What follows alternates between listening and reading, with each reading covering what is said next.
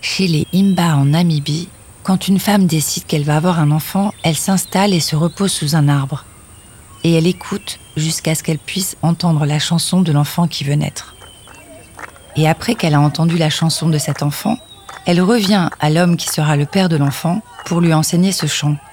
Et puis, quand ils font l'amour pour concevoir physiquement l'enfant, ils chantent le chant de l'enfant afin de l'inviter. Lorsque la mère est enceinte, elle enseigne le chant de cet enfant aux sages-femmes et aux femmes aînées du village. Si bien que quand l'enfant naît, les vieilles femmes et les gens autour de lui chantent sa chanson pour l'accueillir. Au fur et à mesure que l'enfant grandit, les autres villageois apprennent sa chanson, si bien que si l'enfant tombe ou se fait mal, il se trouve toujours quelqu'un pour le relever et lui chanter sa chanson. De même, si l'enfant fait quelque chose de merveilleux ou traverse avec succès les rites de passage, les gens du village lui chantent sa chanson pour l'honorer. Dans la tribu, il y a une autre occasion où les villageois chantent pour l'enfant. Si à n'importe quel moment au cours de sa vie, la personne commet un crime ou un acte social aberrant, l'individu est appelé au centre du village et les gens de la communauté forment un cercle autour de lui. Puis il chante sa chanson. La tribu reconnaît que la correction d'un comportement antisocial ne passe pas par la punition, c'est par l'amour et le rappel de l'identité. Dans le mariage, les chansons sont chantées ensemble. Et quand, devenu vieux, cet enfant est couché dans son lit, prêt à mourir, tous les villageois connaissent sa chanson et ils chantent pour la dernière fois sa chanson. Je suis Mathieu Thomé, le frère de Carole, praticienne en développement personnel, coach et exploratrice insatiable. Carole est mère, mariée, divorcée, cadette, orpheline d'une mère qui avait elle-même été adoptée, et comme nous tous, elle a une mère, un père, quatre grands-parents, huit arrière-grands-parents, une famille. Je suis passionnée par l'être humain, l'histoire unique de chacun et notre altérité. Plus j'avance, moins j'ai de certitude, reste celle de l'extension du champ des possibilités. Je suis Carole Thomé, la sœur de Mathieu, praticien en développement personnel, coach et explorateur insatiable. Mathieu est père, marié, divorcé, remarié, benjamin d'une fratrie, membre actif d'une fraternité et comme nous tous, il a une mère, un père, quatre grands-parents, huit arrière-grands-parents, une famille. Ma croyance, c'est que nous sommes tous et chacun créateurs de notre propre réalité. Je suis passionné par la relation, la relation à soi, aux autres, au. Et le lave-linge parle justement d'un système de relations dont nous sommes tous issus, la famille. Une évidence, nous sommes tous nés. Mais la vie commence certainement plusieurs semaines avant. Dans cet épisode du lave-linge, nous allons discuter de cette période à l'intérieur du ventre de notre mère. Quelle relation a lieu entre le bébé et le monde extérieur pendant ce temps? Comment interagir avec lui? Quel est l'impact de cette période intra-utéro sur nos vies futures? Nous verrons aussi qu'il est possible de revivre, adulte, l'expérience émotionnelle qui s'est jouée pendant la grossesse de notre mère et au moment de notre naissance. Nous recevons deux experts pour nous éclairer sur ces sujets et partager avec nous leur point de vue. Et on reste dans les liens familiaux puisque nos deux invités sont en couple. Aujourd'hui, nous recevons Loïc Kerizel, thérapeute formé à différentes pratiques et facilitateur en respiration holotropique, et Delphine Relier, psychologue, docteur en psychologie dont le mémoire traitait de l'influence du psychisme de la femme enceinte sur le rythme cardiaque du fœtus. Delphine est formée à différentes pratiques dont l'EFT et l'aptonomie périnatale. Elle est également facilitatrice en respiration holotropique. Bonjour à vous deux et bienvenue. Bonjour Loïc, bonjour Delphine et merci de venir partager avec nous sur le sujet de l'expérience humaine avant et pendant la naissance et de son impact éventuel sur nos vies extra-utéro. Et nous allons nous tutoyer car nous nous connaissons et utilisons le tu entre nous. Bonjour. Bonjour Loïc, bonjour, Delphine. Merci de venir partager avec nous sur le sujet. Alors, à quoi ressemble la relation de l'enfant à naître avec le monde extérieur? Quelle forme elle a cette relation? Est-ce qu'elle existe déjà? Alors, moi, je pense que le bébé, il est d'abord, euh, il n'est pas préoccupé par le monde extérieur. Il est dans son monde. Il n'a même pas conscience qu'il est dans son monde. Tout ce qu'il y a autour de lui fait partie de lui le lien avec le monde extérieur, il va se faire plus tard. Et c'est d'ailleurs, à mon avis, aussi pour ça qu'il est dans le ventre de sa mère pendant neuf mois. C'est pour se préparer à entrer en relation avec le monde extérieur, mais plus tard. Et ce lien, il va prendre quelle forme du coup, Loïc? Euh, et je vais pas répondre à cette question, moi, je, mais je peux te raconter une petite histoire, si tu veux. Avec plaisir. Hein, c'est c'est deux fœtus euh, jumeaux qui sont dans le ventre de leur mère. Puis il y en a un qui dit à l'autre euh, Tu crois, toi, à la vie après la naissance? Puis l'autre lui dit euh, Je sais pas, de quoi tu parles euh, On sait rien. De toute façon, personne n'en est jamais revenu. euh, ça me dit rien. Puis il y a le premier qui dit Mais si, il paraît qu'il y a un tunnel. et puis au bout du tunnel, il y a une lumière qui apparaît. Et puis on tombe dans un océan d'amour. T'as jamais entendu parler de ça, toi? Puis il dit Ah, je te vois venir. En fait, tu crois à la mer. C'est ça? Je dis Mais, ben oui, pas toi? Bah non, moi j'ai jamais rien senti. Tu sens quelque chose, toi? Bah oui, euh, puis de temps en temps j'entends une voix qui me parle avec amour. Et, et, euh, voilà. euh, bon, enfin voilà, c'est cette histoire en fait. Si je la dis, si je la raconte, c'est parce que d'abord on n'a pas tous les mêmes expériences. Et effectivement, ce qu'un fœtus peut sentir dans le ventre de sa mère dépend complètement des expériences que va vivre sa mère. Et puis on peut peut-être le préparer justement à faire des expériences justement qui vont le préparer à la naissance et à ce qui va se passer juste après. Et là, c'est toi la spécialiste, Delphine. Euh, Parce que là, je suis déjà en train de parler d'autonomie, mais c'est un domaine Alors, que tu connais. On verra euh, plus, plus précisément l'autonomie euh, juste après. Matt, t'as as fait un, t'avais pas fait une expérience en eau chaude où tu t'étais retrouvé euh, dans Si, le si. ventre de notre mère, hein, donc. Ouais, euh, clairement. moi, Euh, je me j'étais souviens, c'était un séminaire avec en, en piscine chaude à 37 degrés. J'étais Oh là immergé là. dans l'eau, soutenu par d'autres personnes Ouais. Et vraiment euh, balancé aussi. Mm. Et je me suis imaginé être dans le ventre de ma mère, dans le liquide amniotique. Alors, euh, mais, mais c'est la vraiment, mémoire j'ai- du corps, ouais. Ouais, j'ai- j'ai j'ai vécu un truc d'apaisement. Mm. Alors, je sais pas si je me, peux me souvenir de ça d'ailleurs. C'est possible de se souvenir En de fait, c'est pas un souvenir conscient. C'est c'est c'est la- exactement ce que tu dis, quoi. C'est la mémoire du corps. C'est les cellules. C'est ça qui ça, quand tu vis, euh, ben, quand nous tous, on, voilà, on passe par neuf mois de vie intra-utérine, le corps, il, il s'imprègne ouais. De euh, mémoire. de, de mémoire, ouais, de- d'expérience. Ouais, de parce cette- que finalement, moi, comme tous les autres, euh, j'étais dans l'eau pendant 9 mois. Ben ouais. Et donc, quand je me retrouve dans cette piscine d'eau chaude, ça me Ça, renvoie. ça coup. réveille, ça réveille. C'était ça. incroyable, hein, le moment Et ça te de permet de vous conscientiser justement en tant qu'adulte. Mais alors, du coup, j'ai une question un peu simpliste, mais Ouais. si on a une mère super speed qui bouge tout le temps, est-ce que ça veut dire qu'après on a un rythme différent que euh, quand on est issu d'une mère très calme, très posée? Tu veux dire que le rythme de la mère influence le rythme du bébé après la naissance Oui. Et donc de l'enfant euh, plus tard et de l'adulte plus tard. Je pense que c'est un peu plus complexe que ça. D'accord, c'est rassurant. Ah oui. oui, parce que ça risque de culpabiliser beaucoup les, les femmes enceintes. Pour moi, c'est la hum, présence de la mère avec son enfant. C'est le truc pour moi qui est essentiel en fait pendant la grossesse. Dire qu'on peut être hyper speed. Si tu cours et tu penses pas à ton enfant, là c'est Qu'est-ce qui pourrait se passer à ce moment-là, du coup? Mais en tous les cas, le, pour moi, je- enfin, ce que je sens, c'est que le bébé, il est abandonné, il se sent abandonné. Et toi, Carole, qui a une meilleure mémoire que moi sur ce qui s'est passé pendant notre enfance, tu sais si maman, elle a vu une aptothérapeute? Alors, euh, connaissant maman, certainement pas. Elle a dû voir une thérapie qui était whisky, cigarette, euh, je m'éclate et qu'est-ce que c'est qu'une grossesse? Et petite bonne femme bien vaillante. Non, pas du tout. Non? Absolument pas. Et puis c'était vraiment une autre génération. C'était vraiment à l'ancienne. Et alors l'échographie, justement, dont on parlait tout à l'heure, c'était quelque chose qui n'est même pas prévu. Elle était fan de Dolto quand même. Elle était fan de Dolto après. Après, ok. Ouais, bien plus tard, quand notre euh, neveu est né. Mais euh, quand, quand on Donc il y, a voit- 25, il y a 25 ans. 26 Quand on te voit Mathieu, finalement, on se demande si l'autonomie sert à quelque chose, parce que malgré tout, euh, le résultat était quand même assez, euh, assez réussi. Ah bah écoute, je te remercie. Bon, et moi non. C'est vrai. Et du coup, quelle place euh, pour le père? Vous avez un enfant ensemble.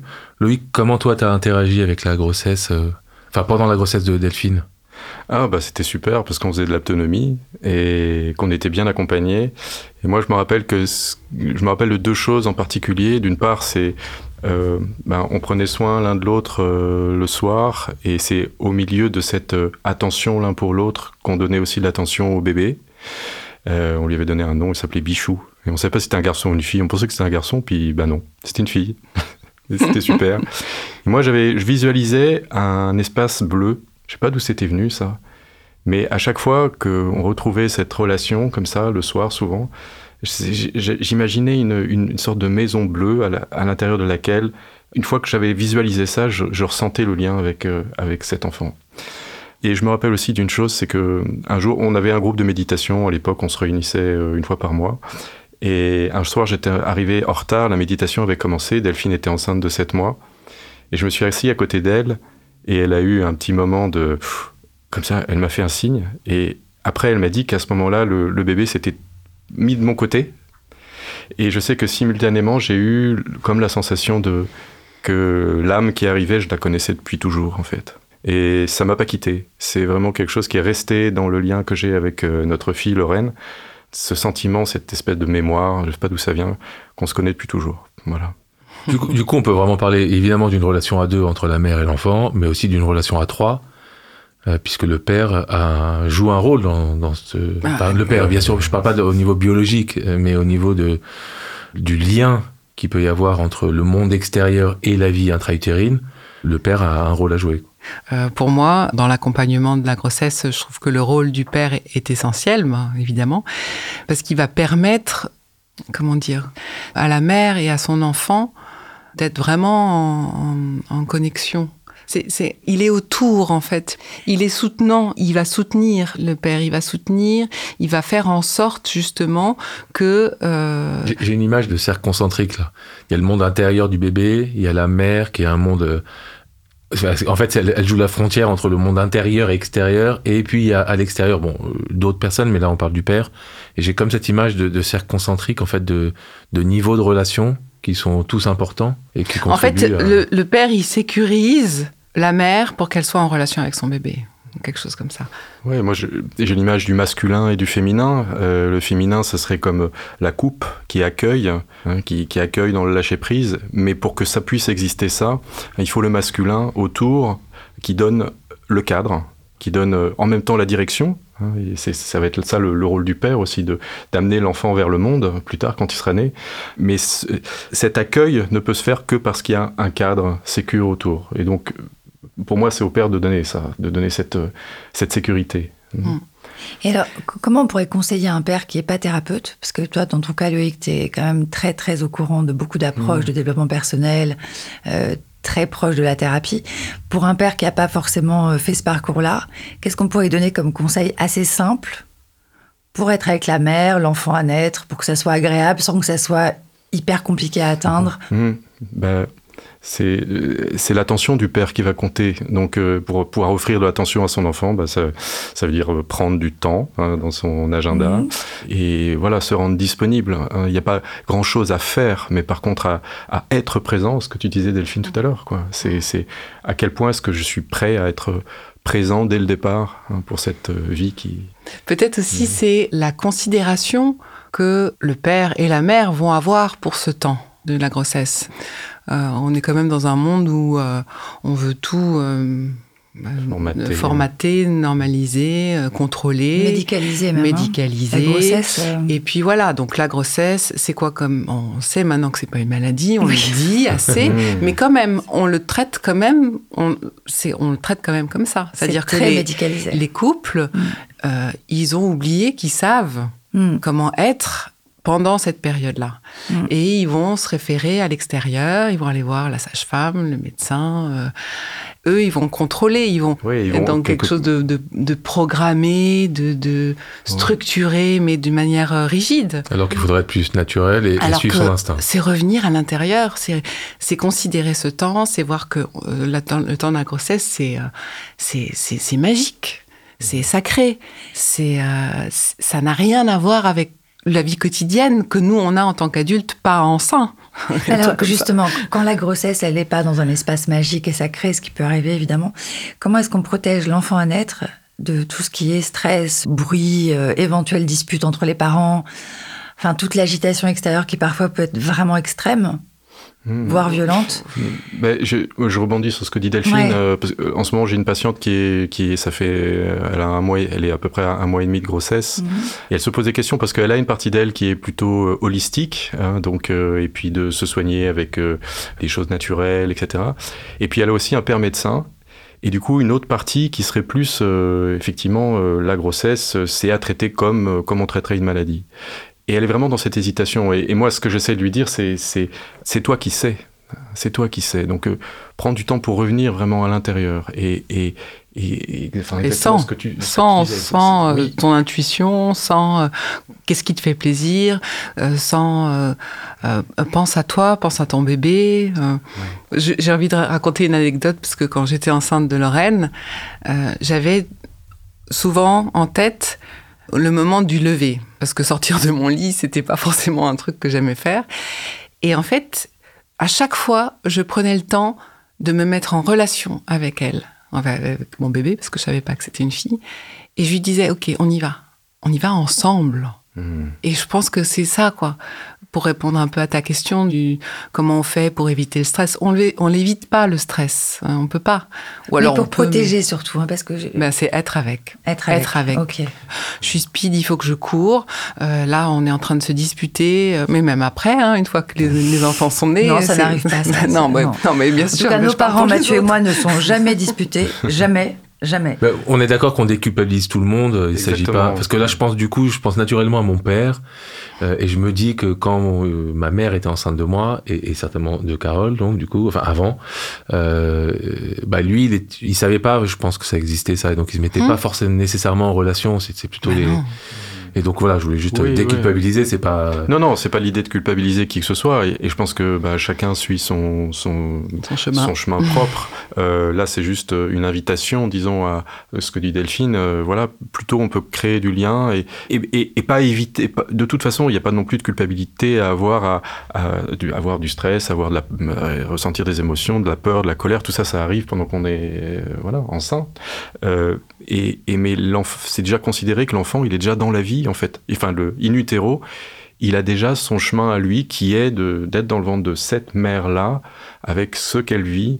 hein, et et, et c'est pas essayer de lui empêcher. Enfin, de, de- ouais, on met pas sous cloche. hein, on est Mais du déjà coup, on- le lien. on- c'est considéré que il vit, il ressent déjà. C'est une, enfin, Mm. c'est ce que tout le monde a dit depuis des, depuis 30 ans.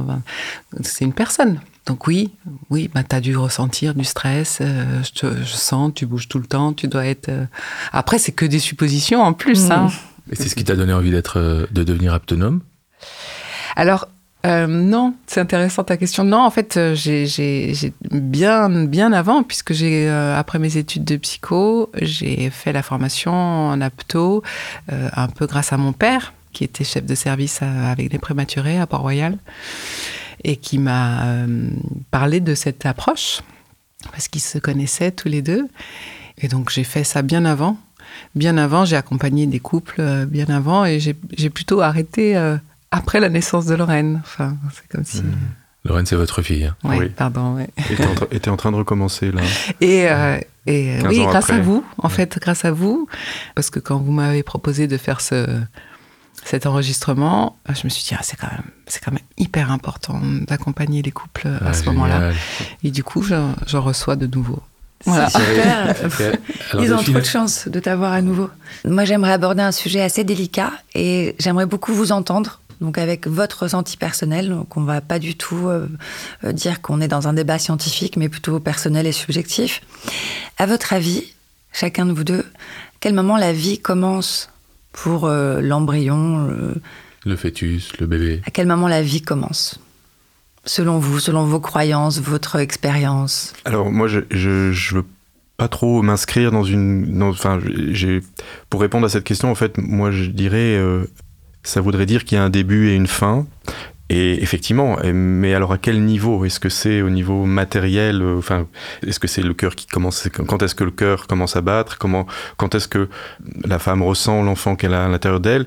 Et puis en fait, j'ai envie de dire, dans ma croyance à moi, la vie ne s'arrête jamais. Donc en fait, c'est juste des Mhm. passages. Et donc, euh, donc la question est un peu, un peu truquée pour moi. Euh, voilà. Ouais, c'est intéressant. La cellule unique Moi, j'ai envie de dire que euh, dans mon expérience, dans mon vécu, ça rejoint un peu ce que dit Loïc, c'est-à-dire que c'est venu progressivement. D'abord le désir d'enfant, ensuite le projet d'enfant, donc un peu plus concret, un peu plus, euh, oui, un peu plus concret. Et puis le fait d'être enceinte. Et puis voilà. Et il et, n'y a pas un moment où, euh, où je me suis dit, euh, Ça y est. ça y est, si- à la naissance peut-être. Hmm. Mais voilà, tout cet avant, je ne sais pas à partir de quand ça a commencé. Donc Delphine, t'es aptonome. Ouais, tu- aptothérapeute. ouais, Aptothérapeute. Est-ce que tu peux nous raconter un peu à quoi, en quoi ça consiste l'aptonomie? On en entend pas mal parler de plus en plus. Bah, Et aussi ta Euh, pratique euh, vraiment concrète, c'est-à-dire qu'est-ce que, comment tu fais avec tes Mhm. patients, qu'est-ce que tu leur proposes, comment ça se passe, nous raconter peut-être une séance ou deux. Alors, les couples viennent euh, souvent à- parce qu'ils se sont inscrits à la maternité, qui ont, ils ont entendu parler de l'autonomie comme un accompagnement pendant la grossesse pour permettre la relation avec le bébé. Donc, c'est pas seulement ça, évidemment. hein, euh, c'est beaucoup, beaucoup, beaucoup plus. Euh, moi, je préconise de venir assez tôt, dès qu'on sait qu'on est enceinte, euh, justement avant que le bébé prenne de la place, avant que le ventre soit arrondi, pouvoir faire sentir le lien à trois, hein, le lien à deux autour du bébé. C'est, vraiment, pour moi, ça, c'est euh, très important. Et ça fait que l'accompagnement autonomique n'est pas une technique. Enfin, je veux dire, c'est pas un truc où euh, petit 1, on fait ça, petit 2. C'est, c'est très sensoriel. C'est dans le ressenti, c'est dans le contact, c'est euh, faire sentir à l'autre et au bébé que on est là pour lui, qu'on sait qu'il est là, donc on le confirme à chaque fois qu'on le rencontre par le contact, on confirme, oui, tu es bien là, c'est super que tu sois là, et ça leur donne une sécurité de base qui, qui est valable pour toute leur vie après. J'ai l'impression, moi, là, ce qui me vient, c'est l'art de la relation, quoi. C'est commencer la relation le plus tôt possible. Donc, euh, si, je- si je t'ai Mhm. bien entendu, c'est Mhm. dès qu'on a appris, dès qu'on la, la Ouais. grossesse est connue, Ouais. et là, on commence à créer la relation euh, à trois. À trois. Bon, ça peut se faire à deux, j'imagine. Alors, pour la- l'autonomie, c'est à trois. C'est à trois parce que justement, c'est le père et la mère ensemble autour du bébé. Et il n'y a pas justement, euh, moi je suis en relation avec mon bébé, donc moi la mère et puis le père. Non, On- c'est un temps, comme disait Loïc tout à l'heure, où on est tous les trois et c'est les parents autour du bébé. D'ailleurs, raconte, euh, tu sais, l'histoire là, quand il y a le, t'avais fait tourner un, un conjoint autour. euh, Ah de- oui. Ouais. Oui, alors, bon, il y a plusieurs. Donc, chaque séance, euh, il y a des choses un peu nouvelles. Il y a des. euh, en autonomie, donc. Et puis, il y a. Et ça prépare aussi à, à- à la naissance. hein. C'est c'est aussi un des objectifs, quand même. Et puis, il y a une séance où on demande, à- où je demande à la mère euh, d'intégrer l'espace, justement pour la préparer le jour de l'accouchement, qu'elle puisse euh, intégrer euh, la, salle de naissance, les personnes qui sont là, pour pas être euh, dérangée hein, par euh, l'extérieur. Et donc, euh, je, je, je sais pas pourquoi, avec cette femme, je l'ai invitée à se mettre debout et à fermer les yeux. Et je lui ai dit, maintenant, vous allez, euh, je- elle avait mis euh, quelque chose sur les oreilles pour pas entendre, et vous allez me dire où est le papa. Et donc, je demandais au papa de tourner très doucement. Et en fait, à chaque fois, elle a su, parce que le bébé Wow. se, se- se tournait. Et, et du coup, euh, est-ce qu'on peut dire que la relation, elle se fait avec euh, le toucher, le, enfin le, le- le son, l'intention, j'imagine, euh, peut-être les vibrations. et- Alors, concrètement, c'est le toucher. Mais dans le toucher, tu peux mettre l'intention. euh, Ouais. Et c'est justement ça. Quand tu touches, bah, vous le faites vous-même. hein. Enfin, quand on se touche, euh, on a une intention en général. Et c'est ça qu'on sent. Si je te touche en, tapant l'épaule, euh, ou même en mettant tout mon poids sur, mon ép- sur ton épaule, tu vas sentir euh, quelque Mm. chose. Si je te touche Ouais, tu, tu- ouais, tu communiques différemment, bien Ouais, sûr, par le toucher. J'avoue que la, la petite tapette sur l'épaule comme ça, c'est quelque chose qui peut m'exaspérer énormément. Bah ouais, Mm. je comprends. C'est- plutôt humain. Je trouve ça très désagréable. Non, c'est très- Donc ça, tu le fais pas, par exemple, en Non. autonomie Non. c'est pas ça. Donc le Non. toucher du ventre, il se fait par la mère, par le père, et par les deux. Comment ça se fait? C'est le ventre, le... euh, Alors justement, c'est pas le ventre, c'est euh, deux êtres qui se rencontrent autour du bébé. Donc euh, les pères qui arrivent et qui posent leurs mains directes sur le ventre, je leur dis non là ça va pas être possible. Hein, vous avez une femme, votre femme qui est là, et puis il y a vous, et puis vous prenez le temps de vous rencontrer tous les deux, et ensuite donc c'est plutôt autour de la femme mhm. le contact physique autour des hanches, par exemple, en face à face, on se regarde. Et puis ensemble, vous, vous allez, ils vont autour du bébé. Il faut que ce soit léger. Donc, au départ, c'est arriver à, à écouter, que la mère puisse écouter au- aussi qu'est-ce qui lui fait du bien. Non, là, c'est trop lourd, tes mains, elles sont trop lourdes. Non, là, tu es en train d'essayer de faire quelque chose, c'est très désagréable. Voilà, donc ça demande un petit peu de temps. C'est pour ça que c'est bien de commencer. Parce qu'une fois que le bébé bouge et qu'il est, enfin, que les parents le sentent bouger, ben, toute l'attention est pour le bébé. Oui, d'ailleurs, euh, ça peut être pour des pères, euh, ça peut être euh, une première expérience de, de, de, véritable présence. justement, enfin, à l'occasion de, de, pour, pour, certains pères, faire de l'autonomie, ils ont entendu parler de ça, etc. Ils y vont. Et puis, ça peut être vraiment le, leur plongeon dans, le, dans quelque mmh. chose au-delà d'eux-mêmes. Hein, parce que c'est l'apprentissage de la présence. Parce que c'est ça le, le, langage du bébé, en fait, hein, le seul qui l'entend. Donc, pour un père, ça peut être extraordinaire. Hein, une grande première. Moi, j'avais pas envie de faire d'autonomie, moi, euh, non. au départ. Et puis, euh, mais en fait, j'adore en plus parce qu'il y a des massages. On se fait des massages entre. Euh, Alors, c'est pas, ça s'appelle pas des massages. pardon, c'est vrai. Ça s'appelle des modelages. Des modelages. Du, du, coup, là, on, on, a parlé de l'autonomie et, et, donc euh, autonomie euh, euh, prénatal, ouais. on est d'accord. Et puis là, on va faire un saut quantique dans le temps. Et si, donc il y a la naissance, on grandit, on arrive à l'âge adulte, et là, euh, on peut faire euh, de la respiration holotropique. Ah. Et, euh, et moi, j'aimerais bien, Loïc, que tu nous expliques en fait en quoi ça consiste la respiration holotropique et, et comment se déroule une séance?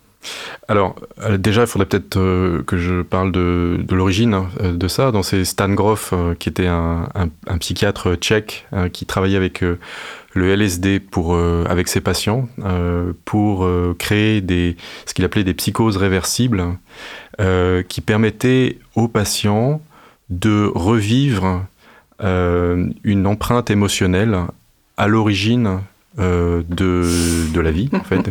Avec son travail, d'abord avec le LSD, puis après, quand le LSD a été interdit dans les années 70, lui, il avait émigré en Amérique et il a créé la respiration holotropique. Et avec euh, toutes les expériences qu'il a fait, il a mis en évidence le système de COEX. Euh, les COEX, en fait, c'est donc ça, c'est System of Condensed Experience.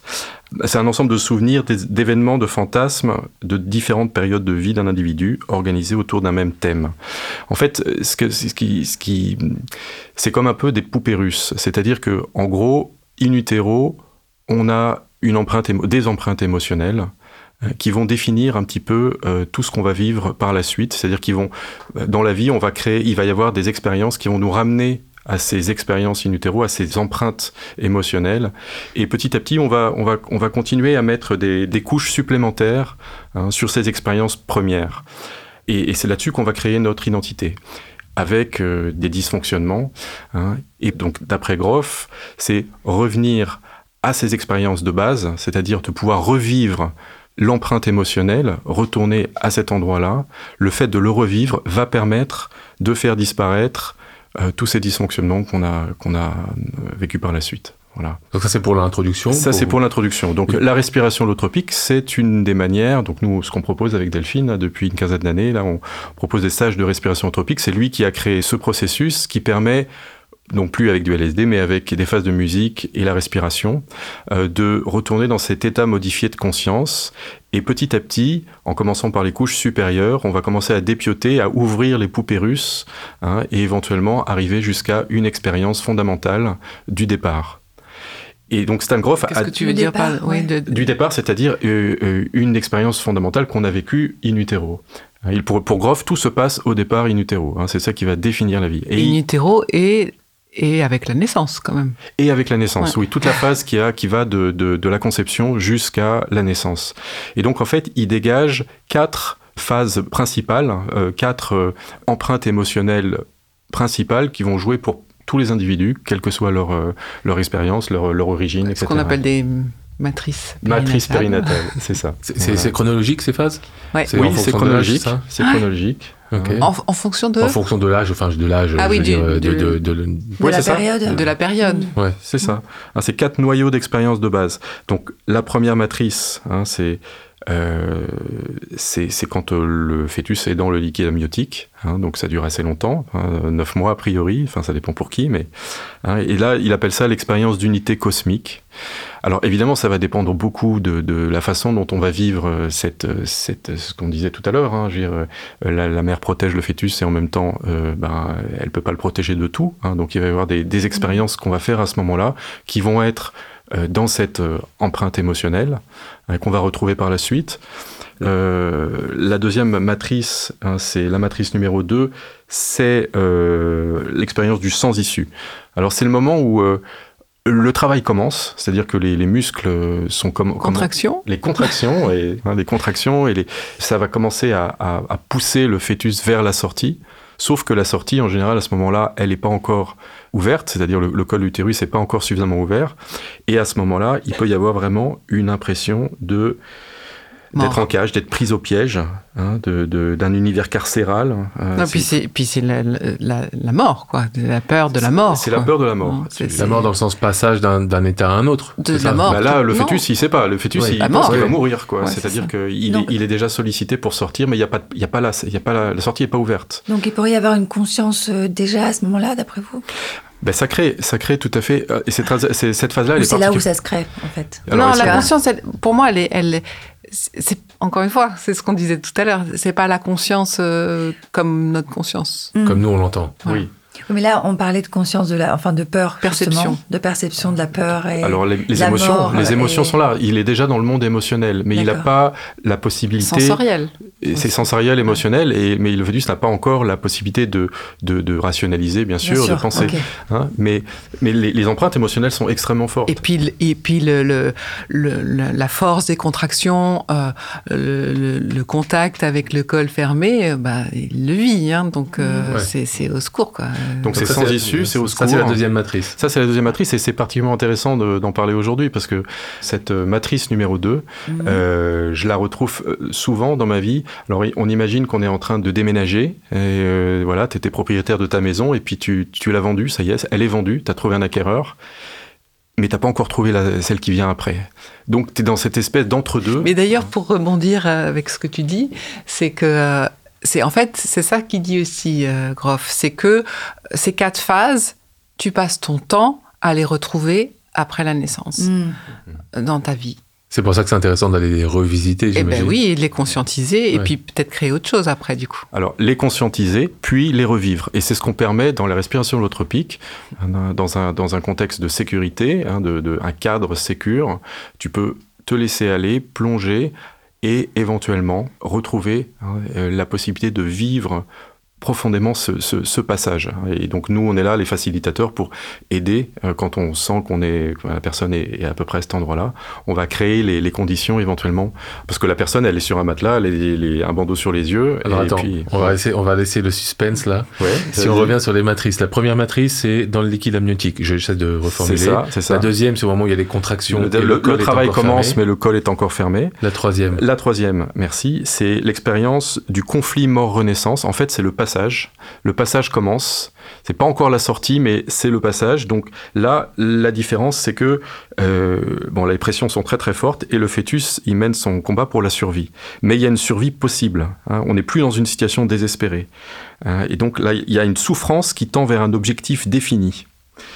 Donc c'est une espèce de no man's land entre agonie et extase. Donc on peut, on peut imaginer que voilà à quel point ça marque aussi. Hein, dans, dans... D'où l'importance de l'autonomie oui. Pour, pour surtout, euh, pour pendant la naissance, être aussi, parce que ça prépare à ça aussi l'autonomie, c'est au moment de la naissance d'être avec le bébé. Tout le temps, tout le temps, penser au bébé tout le temps, de ne pas le lâcher en mmh. fait, hein, de, lui pendant, de lui parler mmh. et, et de, de d'être dans le oui, enfin que la mère elle soit dans le oui et que le père soutienne tout ça. Pour, euh. Euh, alors, je vais parler d'une expérience personnelle et peut-être que tu vas pouvoir m'éclairer. À l'époque où je suis née, donc c'était il y a très longtemps, en 71. non, pas si longtemps que ça. Il était une fois. Euh, bon, les accouchements se passaient pas de la même façon qu'aujourd'hui. Et au moment où j'étais prête à naître, la sage-femme était dans la clinique, mais le médecin n'était pas là. Et il fallait l'attendre pour qu'il ait son, ses honoraires. Donc la sage-femme m'a poussé dans le ventre de ma mère pendant plusieurs heures pour empêcher qu'on fasse une déclaration. Excusez-moi, ça me coupe la voix. J'aurais dû naître à 5 heures du matin, je suis née à 8 heures, mais pendant 3 heures, ils ont poussé pour que donc ça puisse être déclaré à 8 heures et qu'il euh, y ait une... Alors, moi, je suis très émue quand je dis ça, parce que je n'ai pas l'habitude d'en parler, mais surtout, qu'est-ce que ça peut avoir comme conséquence, justement, qu'on retarde Oh bah tellement. je crois qu'il est temps d'aller faire un stage, Je suis faire le un séminaire de respiration Bon, holotropique. ça, c'est sûr que je vais essayer. Mais globalement, pour tous les gens qui pourraient avoir eu euh, justement euh, euh, une naissance plus ou moins, euh, j'allais dire violente ou retardée, ou euh, qu'est-ce qu'on peut imaginer que ça peut avoir comme conséquence, sans rentrer dans les détails ou dans. Bon, moi, juste, je note que effectivement, ta voix change, Ouais. tu es ému. Ah oui, très ému. Hein, a, t'es connecté. Avec, euh, Mhm. Tu parles de ça, t'es, et t'es connecté déjà à quelque chose de voilà très ancien. hein, de ça, ça, ça a créé une mémoire émotionnelle intérieurement. Alors. Qu'est-ce que ça change? Ça change ton ascendant, euh, déjà euh, en astrologie, parce que t'es pas né à la même heure. mais, mais à part ça, euh, qu'est-ce que ça change? En tout cas, tu peux. C'est Sur sûr moi que si. et surtout les, les, les, les gens qui ont justement, euh, je te dis, sont nés dans des conditions un peu euh, pas tout à fait naturelles aussi, alors que ça aurait dû le faire comme ça. Ou... Ça veut dire quoi des situations pas naturelles tu veux Bah, dire, euh là, en l'occurrence, par exemple, une césarienne, ça peut être programmé ou bien d'urgence, et donc c'est pas naturel, mais bon, il y a, il y a une raison, euh, soit médicale, Alors, soit d'organisation. J'étais sûre qu'on allait rentrer dans un sujet. Euh, globalement, tous les gens qui viennent te raconter justement euh, un accouchement euh, qui a été un peu compliqué de leur mère, si on devait schématiser les conséquences que ça peut avoir, ou bien les effets que ça peut avoir, ou bien euh, la résonance que ça peut avoir, est-ce qu'il y a quelques mots pour décrire? Ce qui va être là encore aussi très important, c'est le vécu de la mère à ce moment-là. Tu vois, si, si, si ta mère, elle était complètement paniquée parce que... euh, Non, c'était pas le genre. Bon, voilà. Euh, si elle est avec, avec toi et que, ok, bon, bah, on va attendre. D'accord, donc là encore, au moment de l'accouchement, même s'il peut être un peu compliqué, c'est la relation entre Mais la mère sûr. et le bébé à naître Mhm. qui Et va être coup- rassurante. Et du coup, euh, comment le père peut rassurer la mère pour qu'elle puisse rassurer son bébé? D'accord. Et, et, bon, j'ai une autre de mes filles qui est née euh, et qui a attrapé euh, juste à la sortie euh, un microbe euh, qui a fait qu'elle était hospitalisée pendant deux semaines euh, sans pronostic euh, sûr euh, qu'elle vivrait. hein. et, et forcément, et aujourd'hui, bon, elle a, elle, a, elle a plus de 20 ans. euh, on peut effectivement euh, voir dans des, dans- en tout cas dans une façon qu'elle a de de- d'être dans sa vie et, et de par rapport au, au, aussi à ce, ce qu'elle exprime au niveau de ses émotions, hein, Mhm. que, en tout cas, je suppose qu'il y a une, une- une relation assez importante et que ça sera vraiment important pour elle qu'elle puisse aller revisiter un petit peu ses, hein, ce qu'elle a vécu, parce que, bon, évidemment, c'est une violence immense. Enfin, je veux dire Mhm. qu'on peut, voilà, d'être séparé de sa mère pendant les deux premières semaines, de ne pas recevoir son lait, d'être et, de- et de pas sentir hein, et l'oxytocine aussi qui est forcément euh, un peu perturbée. Tout à fait, hein, tout ça. hein.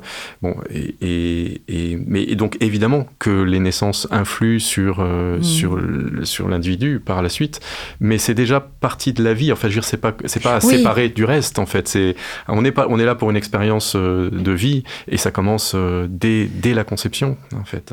Oui, l'aventure commence euh, à ce moment-là. hein. Et du coup, ça me fait penser à ce que, pour toi, Carole, Mhm. effectivement, de faire une expérience comme celle-là, de Ah ben, c'est respiration. euh, essayer. Parce que ça va oui, te permettre aussi de, justement, de, de conscientiser toi, ton vécu à Mhm. toi. Mais je viendrai moi aussi. D'accord. Alors attendez, ouais justement, moi je reviens, je suis gardien des matrices là. ok, ok. Donc alors la première c'était donc le liquide dans le liquide amniotique, ok, euh, pendant neuf mois éventuellement. La deuxième c'est le travail commence mais le col est pas ouvert. Mhm. La troisième c'est l'expulsion qui est presque qui arrive presque au bout. hein. Euh, et la quatrième, c'est la sortie du ventre et éventuellement, si tout se passe bien, être sur le ventre de sa mère euh, euh, et, sentir sa peau, le premier, la première respiration, enfin tout ce qui se passe à ce moment-là. Donc, et là, on sort de euh, l'angoisse totale de la mort et puis tout à coup la renaissance. Et mort et renaissance, hein, c'est vraiment quelque chose qui est capital dans cette histoire-là. hein. c'est que il peut pas y avoir de naissance véritable s'il n'y a pas eu au moins une mort symbolique avant et d'avoir accepté, consciemment ou pas, enfin, en tout cas de, de, De lâcher un état de, de lâcher un état. hein. pour passer à l'autre état. Exactement. hein. on, est, on est en vie, euh, on, sait, on se rappelle plus d'où on vient, on, sait, on se rappelle plus où on va après, Mhm. mais on peut voir dans notre vie énormément d'étapes comme ça, et on sent bien que quand on est dans l'entre-deux, qu'on n'a pas vraiment lâché le passé, eh ben, on peut pas vraiment rentrer vraiment dans ce qui se passe après. Et, et bon, c'est aussi de la naissance, qui est vraiment ce premier passage, que va découler en fait la façon aussi dont on va pouvoir faire ces passages successifs dans la vie, toutes les pertes hein, qui vont s'accumuler. hein. Et, et du coup, comment, comment se déroule une séance de respiration holotropique en, en, en gros? Enfin, Je sais pas si c'est secret ou pas d'ailleurs. mais- Non, c'est pas secret. Donc, comment, comment ça se déroule? Comment ça se passe? Eh ben, on est donc euh, les participants sont allongés sur un matelas. Enfin, quand, on fait ça aussi dans l'eau chaude, mais bon là, c'est la plupart du temps c'est en salle. Donc allongés sur un matelas avec un masque sur les yeux. Ils sont par paire, donc il va y avoir une première respiration le matin. Ça va durer à peu près deux heures et demie. La respiration du matin qui dure deux heures et demie, elle consiste en quoi? C'est quelle forme de respiration? Alors c'est une hyperventilation au départ qui dure pas très longtemps. On leur, on leur, on les invite à une relaxation au départ, hein, pour être bien dans leur corps. Ensuite, une hyperventilation qu'on leur montre pour être sûr que ce soit clair pour tout le monde. Vous pouvez pas, ouais, non. Bah, on, va, on, va, on commence donc cette induction, puis petit à petit, on va se, on leur dit, euh, bon, respirer, de plus en plus d'air, de plus en plus d'air à chaque fois, on les, on les accompagne, hein. et puis après de plus en plus vite aussi, donc on se retrouve à enfin, on conseille pas, je conseille à personne de faire ça euh, tout seul, par exemple, l'hyperventilation. C'est pour ça, c'est peut-être pas la peine de le montrer. Et ça va créer, ça va créer, ça peut créer euh, de, de, la tétanie, hein, c'est-à-dire euh, que le corps réagit et commence à se contracter comme ça. Ça peut aider ça à, à vraiment à plonger à l'intérieur de soi. À ce moment-là, on commence la première phase de musique. Hein, il y a quatre phases de musique. La première, elle est très très rythmée, très très forte. Mhm. Euh, elle va durer trois quarts d'heure à peu près. La deuxième, ou un peu moins, la deuxième, ça va être des musiques, des grandes musiques, de genre de, de films, de, grands, des violons, des voilà, euh, euh, Out of Africa. Enfin, je sais pas, bon, mhm. ce genre de choses. Les épopées, quoi. Les épopées. Hein. Et puis la troisième, ça va être quelque chose des musiques un peu plus ethniques où on remet un peu de rythme. Et la quatrième, c'est relaxation. Et tout ça, ça va durer deux heures et demie, voire trois heures, ça dépend. Et là, d'abord, euh, le, comment dire, l'incitation à la respiration, euh, forcer la respiration, comme je le montrais tout à l'heure, plus la musique, hein, ça va être, on plonge à l'intérieur de soi et, on essaye de se laisser guider par le langage du corps, c'est-à-dire par les sensations. Hein. J'ai envie de bouger le pied, euh, je bouger un peu le pied, etc. Et puis, qu'est-ce qui se passe? Et puis, je rencontre une. Nous, on est là pour, autour pour pour assurer la sécurité. Hein. et, puis, et puis, il se passe quelque chose qui fait que tout à coup, il peut y avoir un mouvement ou pas. Il y a des gens qui vont rester immobiles, hein, qui vont avoir un monde très riche intérieur pendant l'ensemble le, de l'expérience, et d'autres, certains qui ont plein d'images. L'hyperventilation, elle permet aussi de lâcher le mental, en fait. Hein. Oui. Et, de rentrer dans un état modifié de conscience. Et du coup, de rentrer dans un état de modifié. Pour aller finalement visiter ces quatre matrices. Ouais. Alors, c'est pas pour aller les visiter, c'est éventuellement, il peut se passer qu'on se retrouve dans une de ces matrices. Okay. Hein, c'est pas systématique et souvent il faut il faut plusieurs respires pour certains. Hein, et on, on, va pas tout analyser après à, à comment dire euh, avec ce filtre là. Avec ce filtre là. D'accord. Ok. Voilà. Et, alors du coup il y a des binômes. J'ai entendu. C'est en binôme donc euh, il y a quelqu'un qui va donc c'est vraiment l'aspect de la, la présence pour l'autre est super important. Donc ils vont se choisir. Euh, et donc il y en a un qui respire, un qui respire, et l'autre qui est présent, comme une, une, bonne mère à côté. Voilà. Ouais. Et euh... donc on revient à ça. oui, finalement. bien mais sûr. Oui, oui, on revient, tout revient à ça. voilà. Et nous on est Avec là. un cadre, donc un bon père aussi. Ouais, voilà, c'est ça. Parce que évidemment, comme dans toutes les expériences, hein, le plus important, c'est avoir un cadre sécure et une intention claire. Bien sûr. Hein, ça, ça marche pour tout, tous les voyages qu'on fait hein, dans sa mmh. vie, c'est ça. Donc euh, le cadre, effectivement, il est très très important. Dans une respiration, le, le, le, bon, bien sûr, il y a confidentialité, mais il y a aussi le mot stop, qui est le seul mot qui va interrompre l'expérience si on sent que le participant se met en danger ou met en danger les autres ou bien euh, le matériel. Hein, et donc le mot stop interrompra l'expérience. Hop, on reprend la respiration, on se rallonge, etc. Si euh, pour lui aussi, s'il sent que, que, quelque chose n'est pas ok hein, par rapport à l'accompagnement, hein, le mot stop va finir l'expérience. Okay. Donc il peut nous insulter de tous les noms en nous criant lâche-moi, euh, espèce de je sais pas quoi. Mm -hmm. On lâchera pas. Si jamais on est dans un processus avec lui, par exemple, en train de... Parfois, il arrive que des naissances se, se rejouent. Hein, et on va, on va créer à ce moment-là le, le, contexte. Hein, pour Donc là, c'est la même chose, c'est l'accompagnement. Accompagner l'autre dans l'état dans lequel il est. Okay. Et j'entends, ce que j'entends, c'est qu'il y a quand même du, on peut pas perdre le contrôle. En fait, il y a toujours ce mot stop qui permet d'arrêter l'expérience. Enfin, Parce que tu vois, on pourrait avoir peur d'état modifié de conscience. Ouais. Ce qui n'est pas mon cas, hein, mais, mais j'en parle. Ouais. J'imagine que ça peut. En fait, j'espère qu'on peut perdre le contrôle. C'est-à-dire oui. que on reste conscient de ce qui se passe. Oui, tu as un pied dedans, un pied, de, un pied okay. dedans, un pied dehors, voilà. en fait. Hein. Okay. Et le, le, perte de contrôle, c'est juste le mental qui lâche, finalement. Ouais. Comme on, de l'hypnose. On recherche cette, cette, perte de contrôle. On recherche cet endroit où on peut euh, euh, s'abandonner à mmh. ce qui est, à l'expérience elle-même, et faire confiance au processus, parce que finalement, ce qu'on voit, nous, là, depuis 15 ans qu'on fait ça, c'est l'expérience amène toujours la personne là où elle est prête à aller, en fait. Justement, j'allais te demander, est-ce que tu peux choisir au début de l'expérience quelle partie de la matrice tu veux aborder dans ta vie? Ou ça se fait naturellement et ça vient à toi? Je pense que c'est ce que disait Loïc par rapport à l'intention. L'importance de l'intention. On, on, prend du temps pour ça au départ. C'est quoi mon intention? Euh, et après, tu lâches l'intention, en fait, parce que évidemment, tu vas pas savoir euh, ce que tu vas vivre et tu vas pas avoir un contrôle puisque tu es dans un état modifié de mmh. conscience. Le mental, il veut toujours euh, contrôler l'expérience, il veut toujours, mais bon, le problème, c'est qu'il nous limite énormément. Mmh. Donc l'idée, c'est justement de, pouvoir le laisser dehors et, parce qu'on est en sécurité et, plonger à l'intérieur de soi. Et il y a des gens qui vont faire des expériences biographiques, euh, qui vont se retrouver dans leur vie. Il y a des gens qui parlent de même de vie avant la vie. Bon, ça dépend un petit peu des croyances de chacun, mais ça, on accueille vraiment. Euh, il y a des expériences périnatales. Mhm. Euh, Qu'est-ce que tu appelles les expériences périnatales? Bah, Par exemple, ça, c'est-à-dire mhm. que vraiment ressentir que on est alors dans, l'une de ces matrices. Hein, mhm. alors on va pas penser matrice, on va pas trop parler de ça d'ailleurs aux gens qui ont fait l'expérience. On leur on leur explique pas comme on vient de le faire ici. Hein, mais mais euh, bon, il va se retrouver à un moment et avoir besoin d'air, besoin de, de bouger. Ou de sentir les limites. De sentir les limites. Ou dans une extase. Euh, Tellement, voilà, tellement bien. On voit des, des gens, mais vraiment, qui arrivent, mm. euh, dans, enfin, on, les voit vraiment, on voit leur énergie, c'est juste magnifique. Hein, on sent qu'ils sont complètement dans cet, endroit extatique. Bon, il y en a d'autres, ils cherchent la limite, et puis on va, va peut-être se rapprocher d'eux et, et, refermer un peu ces limites. Éventuellement, on va mettre un matelas, et puis on va se mettre dessus. Hein, il peut y avoir des assistants qu'on appelle pour venir, et puis il y a quatre hommes qui vont se mettre sur une, sur une jeune fille, euh, toute euh, apparemment euh, toute frêle, toute frêle, etc., et qui va les envoyer valser parce qu'on va lui demander d'y aller tout, avec. Tout ça en, sécurité, bien sûr. Hein. Absolument. Voilà. On voit Vous des avez choses plus d'hommes ou plus de femmes?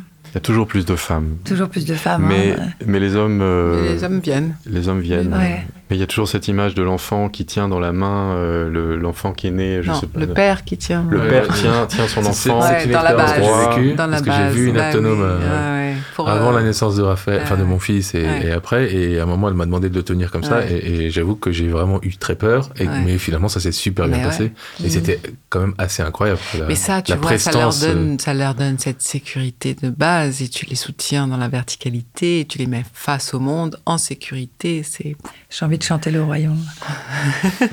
oui. Alors, on est, presque à la fin de, l'émission. Merci beaucoup à vous deux hein, d'avoir accepté notre invitation et, de nous avoir éclairé sur tous ces points. S'il y avait un seul conseil, un seul, à donner à de futurs parents bah, pour vivre une grossesse épanouie et éclairée, selon vous, ce serait quoi? Alors, euh, Delphine Respirer. Ouais. Respirer. Euh, euh, je pense à plusieurs choses. Je pense à un livre qui s'appelle Les Neuf Marches de... Ah, de Daniel Meroy. Voilà. Mhm. Moi qui m'a beaucoup euh, accompagné et qui, qui retrace la vie d'un couple euh, et justement un peu l'incarnation de cette âme. Donc on pourrait imaginer lire le livre Les Neuf Marches en respirant. voilà, ah, exactement. Ça, ça, serait pas mal. Et en étant dans ce, cette, euh, ouais, cette le mot qui est là aussi, c'est accompagner, accompagner, c'est-à-dire revenir à, à l'intérieur, euh, dans la conscience de ce bébé qui est en train de se développer. Euh, ouais, moi c'était ça, dire oui, dire oui à ce qui est, et c'est ni positif ni négatif, c'est ni bien ni mal, c'est, et donc j'accompagne ce qui est. Voilà, un truc comme ça. Et toi, Louis bah, Quand tu parles des neuf marches, ça fait penser aussi dans les traditions euh, différentes, en Afrique en particulier, euh, parce que moi j'aime bien l'idée que l'âme vient visiter euh, la, mère en fait et les parents à plusieurs reprises avant de s'y installer vraiment quoi. Et donc dans certaines traditions, on ne sait pas quand commence la vie. Il y a certaines traditions, on dit que c'est au moment où on a l'idée de l'enfant, avant même la conception. Ah, je rigole. Continue, continue, continue. Et puis, et puis, qu'il y a une chanson qu'on chante à ce moment-là à l'enfant et qu'on va lui rappeler toute sa vie à des moments importants. Donc, Je trouve ça magnifique. Puis il y a aussi d'autres dans d'autres. Tu sais pourquoi non, parce qu'au moment où l'émission commence comme ça. Au moment où on, ah, on parle là de ça, on a, on a enregistré le début de l'émission, le début, et c'est le- c'est Carole qui lit un conte. Ah, ok. Est ce Euh, conte-là. Ah, mais je l'ai cherché justement. J'aimerais bien que tu me, tu me le Je te le repasses. ça, avec plaisir. Alors maintenant, il n'est pas vérifié euh, scientifiquement, mais en tout cas, il Oui. est vraiment assez beau pour qu'on puisse le raconter sans, Génial. Ah, sans génial. être sûr de son. Oui. Ouais. Bon, il y en a d'autres dans d'autres traditions, c'est au moment où l'enfant bouge que c'est, Mhm. ça veut dire que la vie a, a véritablement commencé. Alors nous, c'est quand le cœur commence à battre. Bon, enfin voilà. Euh, moi, je sais pas. Le seul conseil, c'est, bah, c'est le conseil de, mais pas seulement pour euh, une femme qui attend un bébé, c'est pour nous tous quoi. C'est la confiance. C'est vraiment de pouvoir, euh, Mhm. pouvoir faire confiance quoi. Parce que là, euh, c'est l'accueil quoi. C'est le, le- Ouais.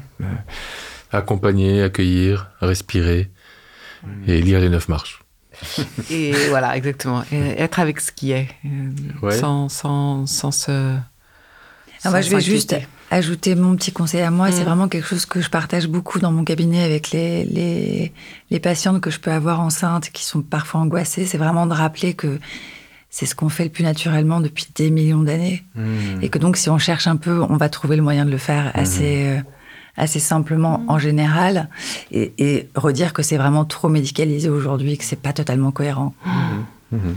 Et si vous voulez aller plus loin que Stan Groff, hein, il y a le livre Rencontre de l'homme avec la mort, euh, qui, tourne autour de ça et ses expériences euh, passionnantes euh, avec la respiration. Super. Merci beaucoup. Alors pour en savoir plus sur la respiration holotropique, euh, il y a un site internet psychothérapie avec un e-paris.com. Donc c'est votre site Loïc. Et pour l'aptonomie et d'autres pratiques, il y a votre site, il y a ton site euh, Delphine. Je sais pas pourquoi je te vous vois quand je te parle d'internet. C'est c'est ce-relier.com. Exact. Et on peut également aller sur euh, aptonomie.org, qui est un site plus général encore Bien sur l'aptonomie, qui est assez euh, bien documenté. Tout à fait. Moi, je voudrais donner mon petit conseil du coup. Oui. J'aimerais euh, conseiller la, la- la possibilité de, de questionner ses parents en fait sur euh, qu'est-ce qui s'est passé pendant la grossesse, quel était le contexte. Et juste le fait, j'imagine, de se poser la question et de s'intéresser à ça, bah, du coup, comme on, on en a parlé tout à l'heure, ça doit mettre de la conscience. Et, et je, peux, Est-ce- je peux compléter un truc? Bien sûr. C'est que bah, des fois c'est possible, des fois ça l'est plus. Oui. Oui, bien sûr. Et donc, ça n'empêche pas de se poser cette question et d'écouter la réponse à l'intérieur de Mmh, soi. super. Donc on a les ressources. Oui. Alors, comme à chaque fin d'émission, on va vous proposer un jeu. C'est le jeu du lave-linge. Comme vous le voyez, on a posé six cartes sur la table, Mhm. face cachée. Chacune d'elles porte le nom d'un membre d'une famille. Il y a père, mère, frère, sœur, grand-père, grand-mère. Chacun d'entre vous, vous allez tirer une carte, nous la lire et finir la phrase. Waouh. Qui veut commencer? Loïc. Alors, Ma nouvelle sœur serait Et là, il faut que tu nous trouves une nouvelle sœur. mon âme. Ton âme. Mon âme sœur. ça marche pas. Non, c'est génial. Mais euh, si ça devait être une personne physique, ayant existé ou existant encore, Ah, ça j'avais pas compris. Ouais. Euh, Ce serait quoi ta sœur idéale euh, Ma sœur idéale. vraiment hein. le choix infini. Ah bah écoute, euh, c'est une bonne question. Euh, j'ai le droit de choisir quelqu'un comme ça. Euh, je sais pas, Amma. Super, Amma. J'étais Ok. sûre. non, Euh, c'est Est-ce que tu peux juste euh, euh, raconter qui est Ama pour ceux qui connaissent pas? Amma, c'est, elle est considérée comme un avatar en Inde. C'est une, une, une femme qui est connue euh, un peu partout dans le monde parce qu'elle elle traverse, elle, voilà, elle, elle traverse le monde depuis euh, 30, plus de 30 ans. Elle prend les gens dans ses bras. Mhm. Hein, et, et, euh, donc, elle un avatar, ça veut dire qu'elle elle revient, elle a fini le cycle de ses incarnations et elle revient juste par amour pour les autres. Voilà. Elle donne beaucoup d'amour. Ouais, J'aimerais bien que ce soit ma sœur. Et ouais. elle fait d'autres choses aussi. hein. C'est-à-dire Ouais. qu'elle construit aussi pas mal de choses. Elle ça. est vraiment très, très, très active en Inde. Moi, j'ai eu la chance d'aller dans son ashram trois fois déjà, Ouais. dans le Kerala. Dont une fois, je racontais à Delphine, j'ai amené ma fille de 10 ans qui était un, un petit peu en début de crise d'adolescence. Et je l'ai amenée dans le ashram d'Ama. Elle était dans les bras d'Ama. Et ça l'a vraiment recentrée. Pour pas longtemps. hein. Ah, bah oui. ça Ouais. l'a recentrée. C'était vraiment magique. Puis comme on parle de voilà, c'est la, la mère universelle, euh, Ouais. Amma. Donc ta sœur, ça serait Ama. Ouais. À toi, Delphine. Voilà. Ça me stresse un peu là. Ah, mon nouveau frère serait. Ben, Jésus. Jésus. C'est beau. Amma et Jésus. Magnifique. D'ailleurs, on n'est pas n'importe qui. hein. Surtout nos frères et sœurs. Ta belle-sœur, ça sera Ama, et ton beau-frère Loïc, ça sera Jésus. Bah ouais. C'est nos lectures, excusez-nous, en ce moment, on est un peu branchés. Bah, L'émission est terminée. Merci beaucoup. Merci Ouais, Loïc. merci. Merci d'être venu, d'avoir C'était un partagé. plaisir. Merci de Ouais, Delphine. C'était super. Merci à vous. Merci. À bientôt. Au À revoir. bientôt. Au revoir. Bye.